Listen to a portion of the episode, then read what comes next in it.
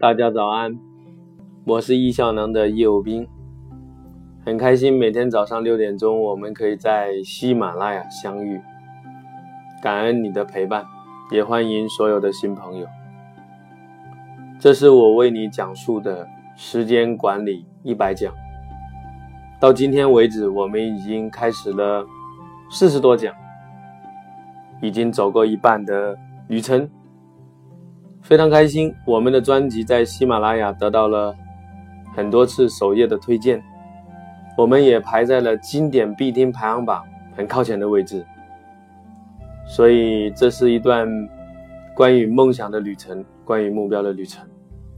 记得我在第一天的时候，我就说过，我们到一百讲的时候要达到点播率三百万，我们今天已经达到了一百二十万。这是非常开心的一件事情，所以梦想还是要有的。万一实现了怎么办？今天我们就来谈谈为什么需要梦想。大家都很熟悉马云，大家知道吗？他曾经是一个英语老师。如果他没有梦想，他用他的现实来决定他的未来的时候，那他今天还是英语老师。所以梦想真的很重要。梦想，很多人会认为它是个鸡汤。其实，我不这么看，成功人士都不这么看，很多的调查也不这么看。我们今天来分享一个调查：哈佛大学利用了二十五年去跟踪了一群人，得到一个非常重要的结论。我今天要分享给你：百分之二十七的人没有目标。百分之六十的人目标模糊，也就是用大脑来管理自己的目标。百分之十的人有清晰但较短的目标，百分之三的人有清晰长远的目标。经过二十五年，你猜会有什么状况、什么样的结果呢？百分之二十七的人还在抱怨社会，抱怨出身不好。百分之六十的人还生活在社会的中下层，是一般的员工或者失业。百分之十的人呢，会达到社会的中上层，百分之三的人会成为社会的精英。所以，有长达一生清晰的梦想是非常非常重要的。哪怕你没有清晰长远的，你一定要去做一个。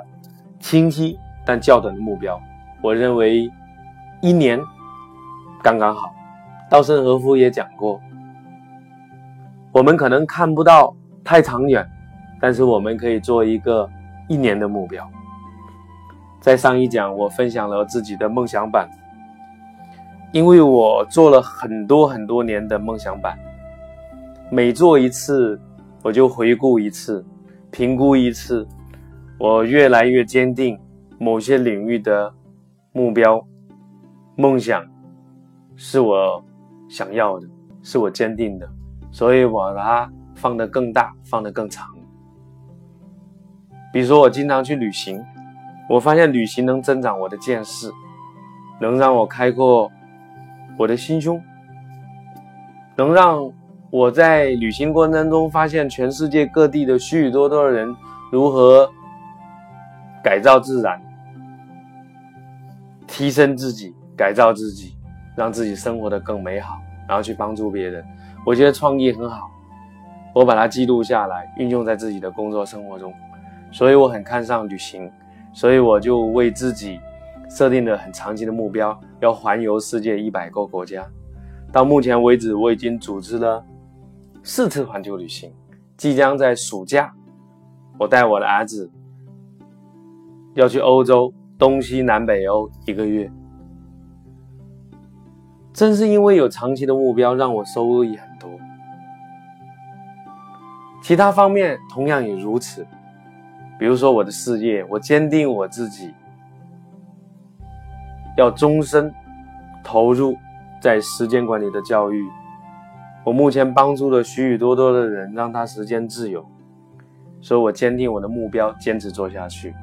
当然，我一开始并没有这么长的目标，是我在持续做的过程当中，我在这里面得到了快乐，建立了自己的优势，并服务到许许多多的人，所以我越来越坚定，越来越把它当做更长期的。今天我要建议你，如果你有很多很多方面的体验的时候，你可以把你最希望的、最喜欢的、最有优势的部分，把它发展成为长期的目标。即使你暂时找不到，你也要去树立短期的目标，这点实在太重要了。你可以参考上一章我所画的那个梦想版，利用九宫格，你可以做一年的。有的如果长的，你可以把它放长。你可以分成八个领域，因为我讲过什么样的人生才是值得拥有的。第一个关键字是平衡。那今天我给你分享的是。长期由短到长，希望你能够透过对目标的践行，去实现人生的价值。马云为什么不会今天还是英语老师呢？是因为他有长期的目标。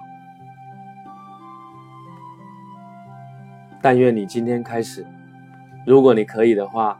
找到一张纸去画出来。如果你愿意的话，你可以告诉我，也可以当做一个记录，在我这条音频讲座的下面，你可以把它写下来。不管你认为它会不会实现，写下来就是一个很好的开始。在未来的课程当中，我将陪伴你，带领你去实现你想要的目标。我们一起来。更精彩，一起加油！感恩有你。如果你要获得我所讲的音频的文字版的资料，请访问时间管理公众号。明天早上我们再见。